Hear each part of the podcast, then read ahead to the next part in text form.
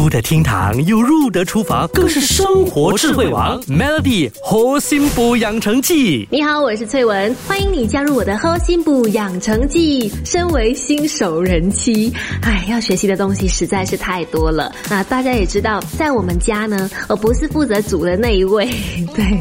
因为我们家有叶大厨，有以西奈来去掌勺嘛，所以我负责的项目就是厨房收纳喽，就是尽量把东西都收好啊，收整齐，让我们的厨房呢长期能够处于一种赏心悦目的状态，使用起来更加的开心。那讲到厨房，对于常煮饭的人来说呢，厨房永远都是不嫌大的，你知道吗？因为总是有很多很多东西要收纳，总是不够位置来做东西的。那怎么样才能够节省空间，也可以腾出更多的地方来料理或者是作业呢？同样一个位置，其实你可以做那种上下分层收纳，就可以尽量的利用空空间，呃，使用两三层的那种层架来去收纳锅子啦、碗盘啦，就能够在固定的空间里面放下更多的东西，而且重点是整齐又好看。另外呢，像是锅子或者是盘子的话呢，你可以利用直立式，就是给它站起来的那种收纳法，会比你打横放着更加的省位置，而且也不用担心盘子里面的水永远沥不干净，然后你找起来的时候呢也方便。